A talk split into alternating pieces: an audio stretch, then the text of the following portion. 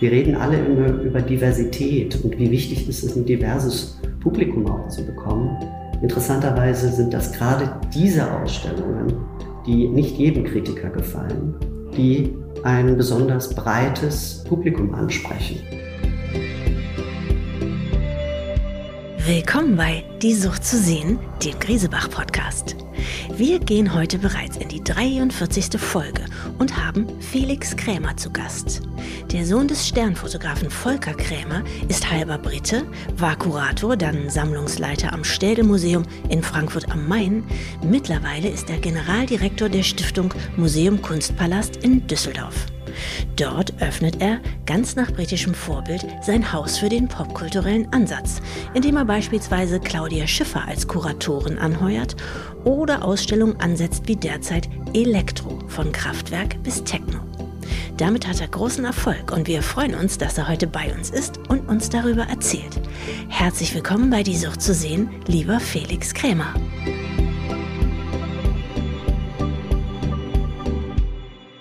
Lieber Felix Krämer, willkommen bei Die Sucht zu sehen. Sie wurden in Cambridge, England geboren und sind nach einem kleinen Schwenk in Richtung Jura Kunstgeschichtler und Kurator geworden. Mittlerweile sind Sie Generaldirektor und künstlerischer Leiter der Stiftung Museum Kunstpalast in Düsseldorf. Alles richtig gemacht, oder? Äh, also die Beschreibung stimmt, ja. Guten Morgen. Guten Morgen.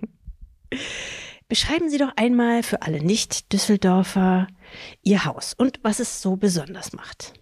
Das ist gar nicht so einfach, weil unser Haus ist wirklich sehr breit aufgestellt. Also es ist ein, einerseits ein klassisches Museum mit einer Sammlung, die etwa 1000 Jahre Kunstgeschichte abbildet, nicht durchgehend, mit einigen Schwerpunkten, aber sehr, sehr breit.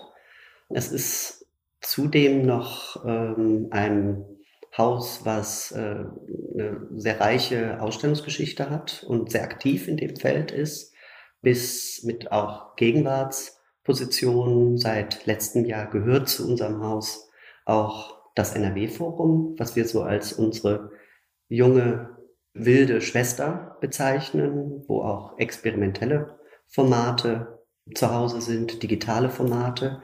Und dann haben wir noch den Robert Schumann Saal. Und das ist ein Konzertsaal, mit etwa 800 Plätzen, wo es auch ein buntes Programm gibt. Das heißt also, unser Haus nur als Museum zu beschreiben, das greift zu kurz. Hm. Sie treten ein für ein offenes, vielfältiges und gleichzeitig finanzierbares Programm, das über den alten Kanon der Kunstgeschichte hinausgeht. Der Satz stammt von Ihnen. Können Sie uns ein paar Beispiele dafür nennen? Also was macht in Ihren Augen ein Programm offen? Ja, das ist, glaube ich, ein Satz, der vor Corona fiel, weil im Punkto Finanzierbarkeit haben sich einfach die Grundvoraussetzungen ähm, verschoben. Jetzt gerade auch in der gegenwärtigen Situation, in der wir sprechen, mit dem, dem schrecklichen Angriff auf die Ukraine, erleben wir jetzt gerade wieder, dass sich äh, bestimmte Konstanten neu verschieben und wir die finanziellen Implikationen sind ja gar nicht absehbar, also zum jetzigen Zeitpunkt. In so einer Situation Ausstellungsprogramm zu machen, was finanzierbar ist, ist äh, eine besondere Herausforderung. Finanzierbar heißt auch nicht, dass wir damit Gewinn machen, aber wir müssen mit den Mitteln, die uns von der öffentlichen Hand, die wir einwerben, auch von der privaten Seite, äh, müssen wir halt einfach auskommen. Und das ist auch Ansporn und Verpflichtung zugleich.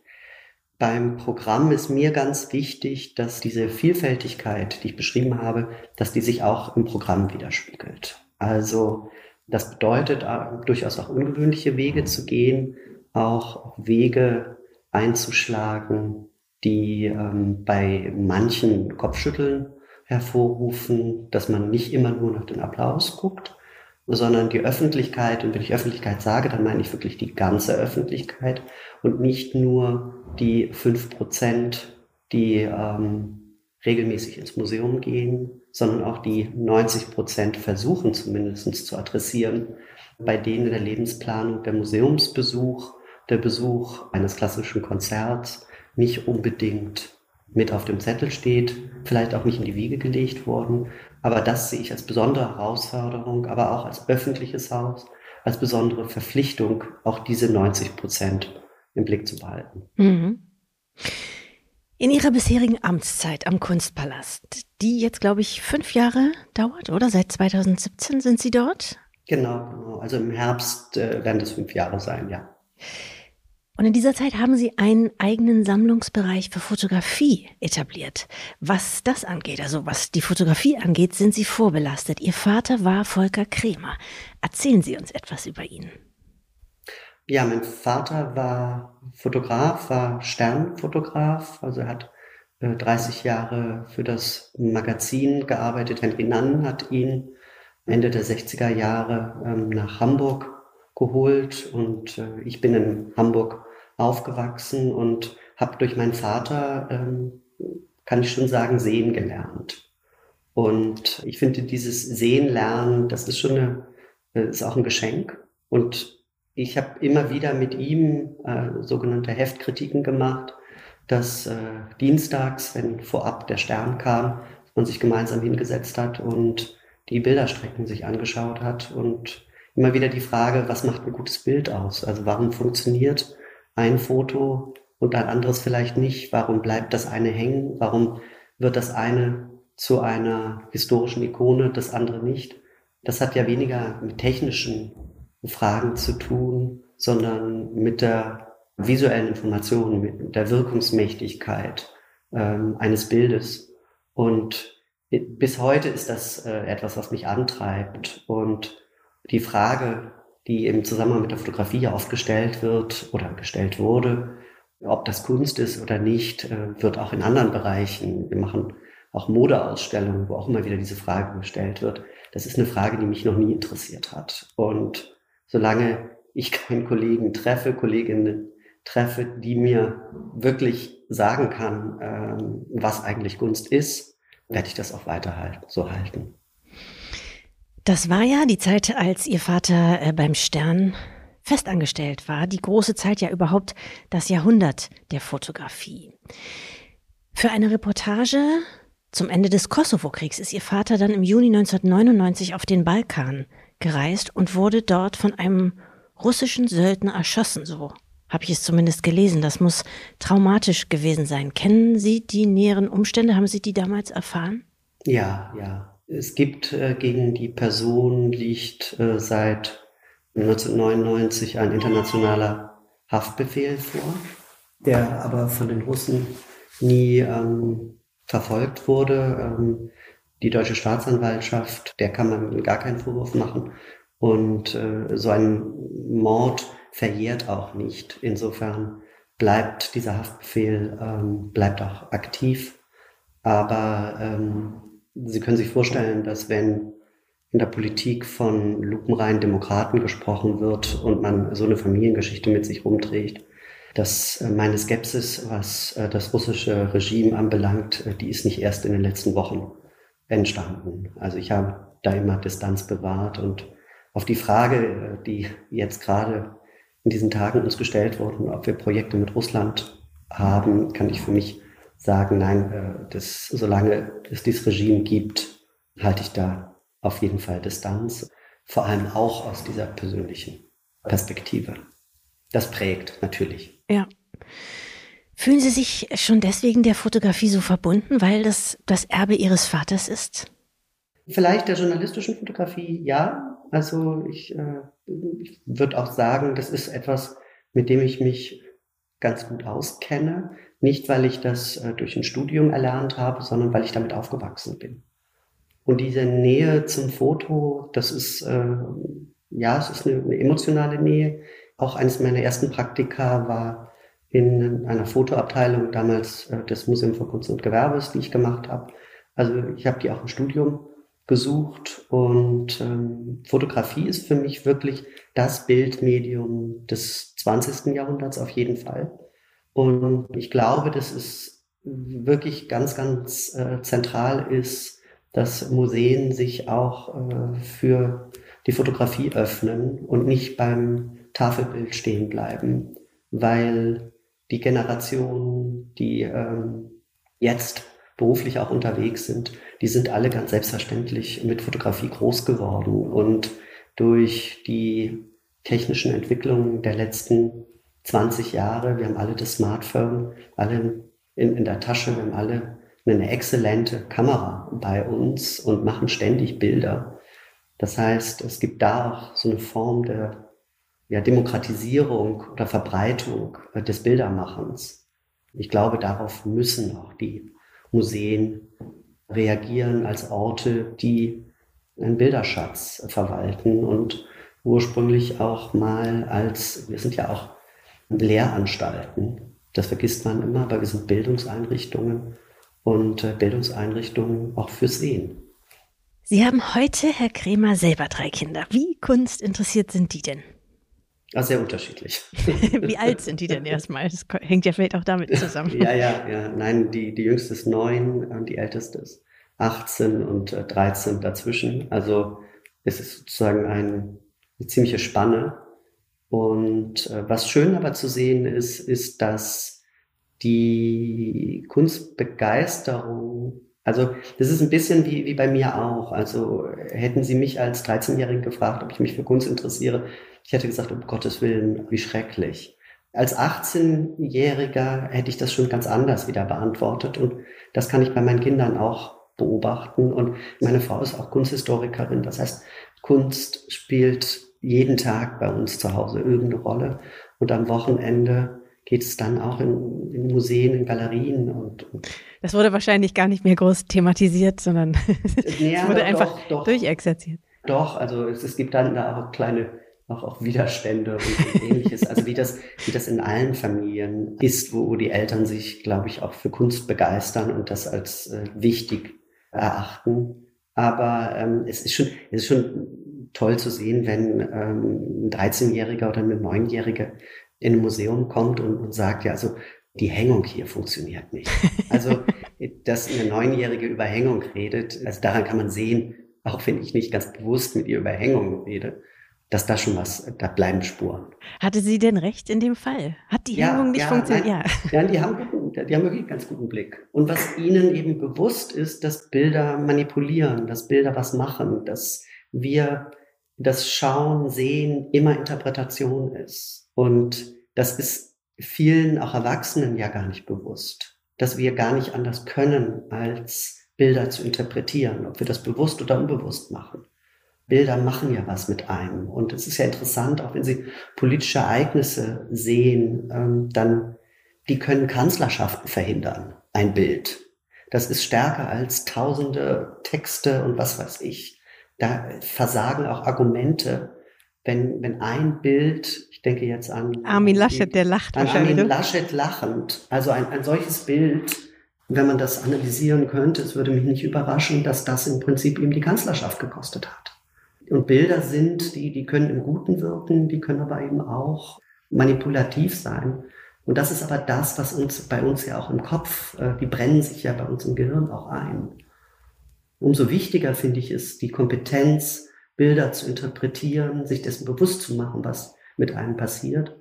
Und äh, das wird leider an der Schule, es wird Rechnen beigebracht, es wird den Kindern wird beigebracht, Aufsätze zu schreiben, sie können die Kurven berechnen und ähnliches. Aber wirklich zu schauen und Bilder zu interpretieren, das findet kaum statt. Sie haben beim Kunstpalast, daran merkt man, dass das ein, ein großes Thema ist für Sie, eine eigene Website für Kinder bauen lassen. Die erste ihrer Art ist das in Deutschland, richtig? Beschreiben Sie uns, was Ihnen damit vorschwebt und wie Sie das realisiert haben, was Ihnen da wichtig ist. Ja, wir haben ja im Prinzip über die Familiensituation schon gesprochen und wenn man dann äh, am Wochenende am Frühstückstisch sitzt und das heißt, wir gehen jetzt in Museum XY und wollen uns irgendeine Ausstellung anschauen, dann ist die Situation meistens die, dass man dann eine Zeitung, Laptop oder sowas holt. Meistens ist, ist man dann am Ende auf der Internetseite des Museums und hat dort mal besser, mal weniger gut geschriebene Texte. Und äh, die richten sich aber immer an Erwachsene. Und äh, wir sitzen dann da und versuchen, diese Ausstellung, dieses Haus für die Kinder irgendwie attraktiv zu machen. Und das können ja durchaus auch Ausstellungen sein, die dann auch, auch spannend für Kinder sind. Und es gibt auch manche Häuser, zu denen gehörten wir auch, äh, bevor ich schon kam, die dann auch Angebote für Kinder bereithalten, wenn man dann da ist. Aber ähm, der Museumsbesuch beginnt ja nicht, wenn ich mein Ticket äh, gekauft habe oder mittlerweile auch online, sondern der Museumsbesuch sollte ja eigentlich mit dem Erstkontakt und der ist oft digital im Netz beginnen. Und ich erlebe das bei meinen eigenen Kindern, dass das, was nicht digital existiert, das gibt's nicht. Ja, ja. Das ist einfach nicht existent. Ja, traurig, aber wahr. es ist traurig, aber wahr, aber es ist natürlich eine Lebensrealität. Das kann man gut oder nicht gut, aber es ist, es, es ist, ist, einfach so. so. Mhm. Und da bringt es ja museumsseitig nicht, äh, das, das zu leugnen, sondern grundsätzlich einfach zu schauen, was mache ich daraus? Und insofern war es wenn wir die Kinder auch als Besuchende ernst nehmen und ernst nehmen wollen, dann müssen wir auch eine Form finden, sie anzusprechen. Also Medien tun das ja auch schon seit langem. Es gibt eigene äh, Kanäle, eigene Sendungen für Kinder. Insofern lag das eigentlich sehr nahe. Ja, es ist verrückt, dass es das noch nicht gibt, eigentlich. Ja, so eine Kinderwebsite zu machen. Und wichtig war uns von Anfang an, dass diese Website nicht mit dem erhobenen Zeigefinger daherkommt, dass sie sympathisch ist, dass sie aber auch handelbar ist von unserer Seite.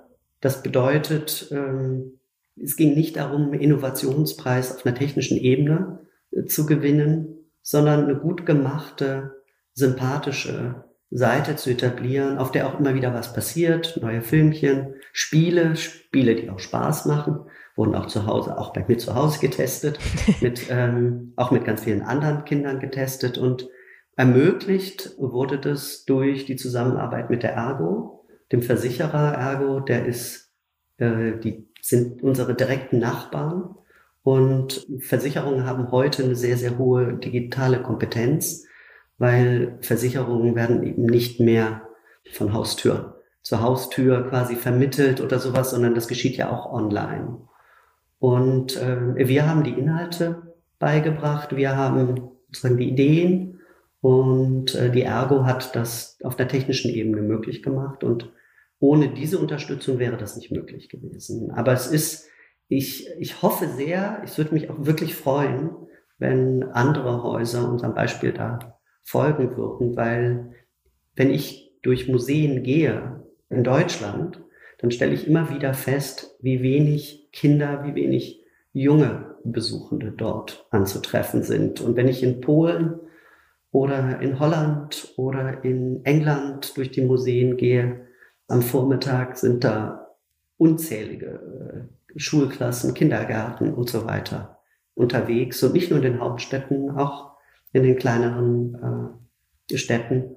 Das ist etwas, was bei der reichen Kulturlandschaft, die Deutschland zu bieten hat, ist es, glaube ich, wirklich, wirklich wichtig, dass wir die Kinder stärker fokussieren, weil ich meine, das ist banal, aber das sind die Besuchenden von morgen. Klar.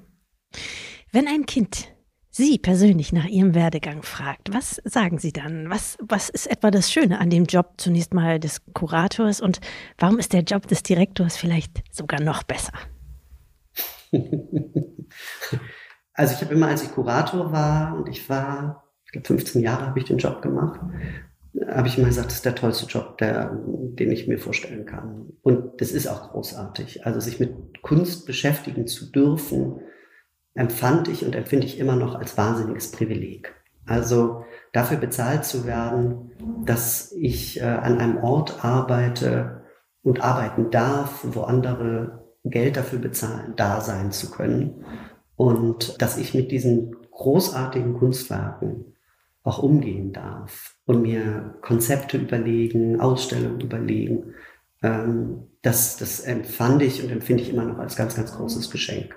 Und dafür bin ich ausgesprochen dankbar, diese Möglichkeit zu haben.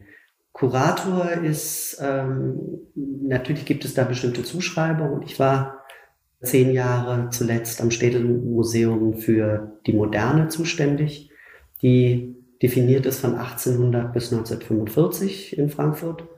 Und ähm, das bedeutet, dass meine Künstler waren alle immer tot. Und ich hätte schon gerne, und das genieße ich jetzt hier, gerade auch in Düsseldorf, es war auch einer der entscheidenden Gründe für mich, nach Düsseldorf zu gehen, weil ähnlich wie in Berlin, aber ich glaube, das sind dann im Prinzip auch die beiden Städte, gibt es hier eine ungeheure, hohe Dichte an Künstlern und Künstlerinnen. Und ähm, dieser Austausch, dieses direkte, unmittelbare Miteinander, das habe ich dann in Frankfurt doch auch vermisst. Um Ihre Frage zu beantworten, also diese, äh, als Direktor ist man natürlich ein Stückchen weiter weg von der Kunst. Als Kurator bin ich dann noch mal näher dran.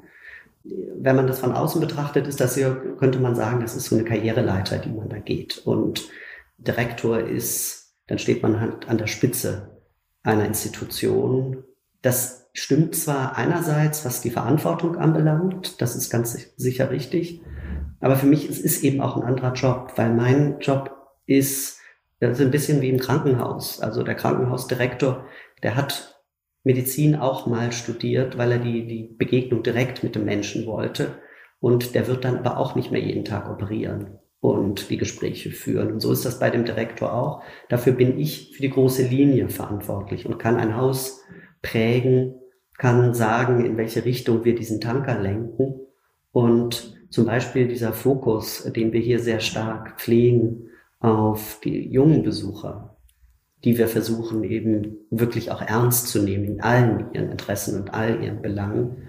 Das ist etwas, was ich als Kurator so kaum durchsetzen kann. Dafür brauche ich eine Direktion.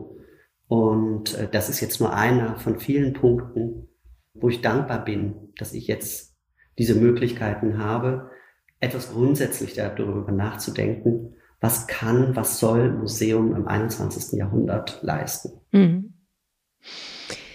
Sie sind letztes Jahr gerade um eine Amtszeit verlängert worden. Das heißt, Sie sind im Amt bis mindestens ich glaube 27. 27, 20, 27. Ich weiß es gar nicht so genau. Mhm.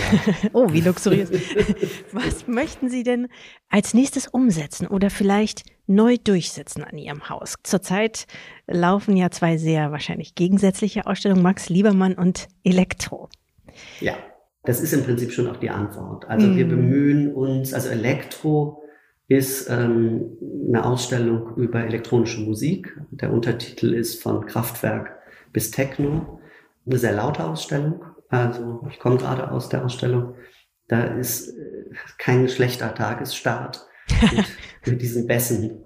Ja. Ähm, das ist, ist wirklich ist ein bisschen so Club-Feeling in der Ausstellung.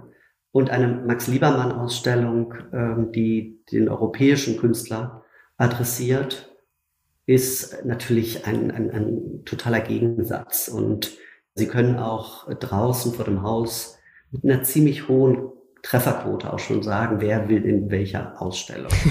Das, das ist schon ganz spannend. Wir verkaufen aber nur ein Ticket. Das heißt, Sie müssen im Prinzip immer die Aus andere Ausstellung mitbezahlen. Das ist aber kein Problem. Aber die, die Idee dahinter ist tatsächlich die, dass die Besucherin, der Besucher, der zu Max Liebermann geht, weil er die 12 Euro oder 14 Euro äh, bezahlt hat, dann vielleicht auch einmal die Nase in die Elektroausstellung reinsteckt. Und wir erleben das gerade bei diesen Projekten. Also es ist, diese Elektroausstellung ist so eine bestimmte Tradition, die ich im Haus etabliert habe. Wir haben, meine erste Ausstellung war eine Ausstellung zu Autos unter dem Titel PS, ich liebe dich. Und, ähm, klingt wie ein Hollywood-Film. ja, ja, klingt wie ein Hollywood-Film und wie ein Buch. Wir mussten auch die Rechte klären. Aber der Titel ist, zeigt natürlich auch ein, ein Augenzwinkern. Das Tolle an der Ausstellung war eben auch, dass es uns ein Publikum beschert hat, was äh, normalerweise überhaupt nicht in Ausstellung geht. Und wir haben im Freundeskreis in den letzten Jahren die, die äh, Mitgliederzahl mehr als verdreifacht, trotz Corona ähm, und trotz langer, langer Schließzeiten. Und das ist ein, ein so großartiger Zuspruch, den, den wir hier vor Ort kriegen.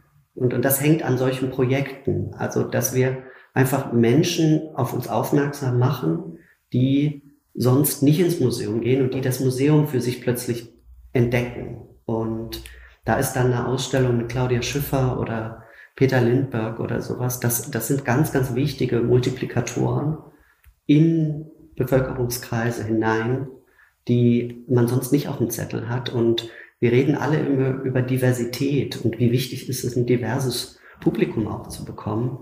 Interessanterweise sind das gerade diese Ausstellungen, die nicht jedem Kritiker gefallen, die gerade diese Ausstellungen sind es, die ein besonders breites Publikum ansprechen. Und es ist eben nicht die Max Liebermann-Ausstellung, die ähm, dann von der klassischen Kritik gutiert wird. In Deutschland ist es ungewöhnlich, wenn Sie in andere Länder gehen, zum Beispiel nach England, ist es, das VNA macht das seit Jahren, verfolgt da ganz ähnliche Konzepte. Und äh, das tut es äh, ausgesprochen erfolgreich. Weil man in England ein entspannteres Verhältnis natürlich auch zu Popkultur hat. Genau, genau. Also die Deutschen tun sich da immer noch mit schwer. Also sind wir wieder bei dieser Frage, ist das jetzt Kunst oder nicht oder sowas. Ich meine, ähm, das Publikum für das ist das völlig uninteressant, ob das jetzt Kunst ist oder nicht. Also gibt mir das was in den All im Alltag? Weitet das meine Perspektive? Das sind doch die, die entscheidenden Fragen. Ist es gut gemacht? Wie ist das Storytelling? Das sind alles sozusagen Faktoren. Aber es ist diese Vorstellung, dass es eine, eine gute und eine weniger gute, äh, so hoch, high and low. Man sieht es auch an, ja, im Kunstmarkt, dass das auch immer stärker verwischt. Und ähm, ich glaube, dass das Publikum ist da viel, viel, viel weiter als äh, manches Museum. Wenn Sie, Herr Krämer, apropos Kunstmarkt, oder auch nicht Kunstmarkt, jedenfalls ein Kunstwerk besitzen dürften, egal welches, welches wäre das? Das ist eine schwierige Frage, aber wir ersparen Sie unseren Gesprächspartnern nur selten. Ja, Sie, Sie haben ja gute Verbindung zu Griesebach. Ist, haben Sie da was in der Tasche? Müssten Sie mal auf die Website gucken. ja, da gibt es einen kleinen Haken. Nein, es geht sogar noch weiter. Es wäre jedes Kunstwerk was je entstanden ist oder vielleicht sogar auch noch entsteht, dass Sie sich jetzt aussuchen dürften? Ja, das finde ich äh, schwierig, ähm, weil ich bin wirklich überzeugt von dem, was ich da mache. Und ich äh, bin der Meinung, dass die großartigen Kunstwerke, die es da so gibt, die gehören in die Öffentlichkeit. Die gehören nicht dem Krämer privat. Und fürs Haus, klar, ähm, da muss man aus einer Sammlung denken. Und ähm, da gibt es natürlich immer wieder Lücken, die man füllen möchte und, wo man sagt, dass das wäre wichtig oder dies. Aber es gibt da nicht so das, das Einzelne. Wenn Ihre Frage aber da in die Richtung zielen soll, was mir persönlich sozusagen so am nächsten ist, äh, verstehe ich Sie da richtig oder ist Na klar. also dem, dem privaten Krämer, dann ist ein Künstler, den, mit dem ich mich lange beschäftige und ist, glaube ich, auch der einzige Künstler, mit dem ich mich wirklich einigermaßen gut auskenne, ist Willem Hammershøi. Mhm.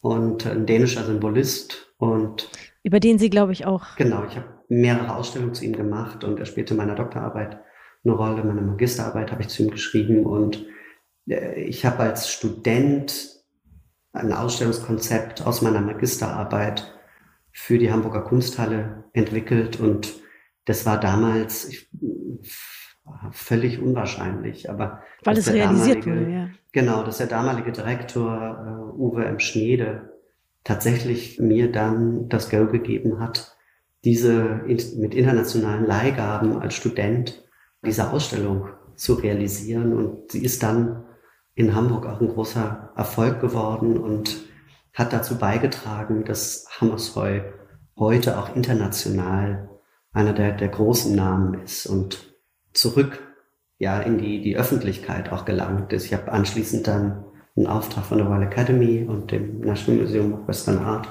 in Tokio bekommen, für die auch Hammershøi-Ausstellungen zu konzipieren. Insofern dem Künstler verdanke ich sehr viel. Und er äh, Ihnen, ja?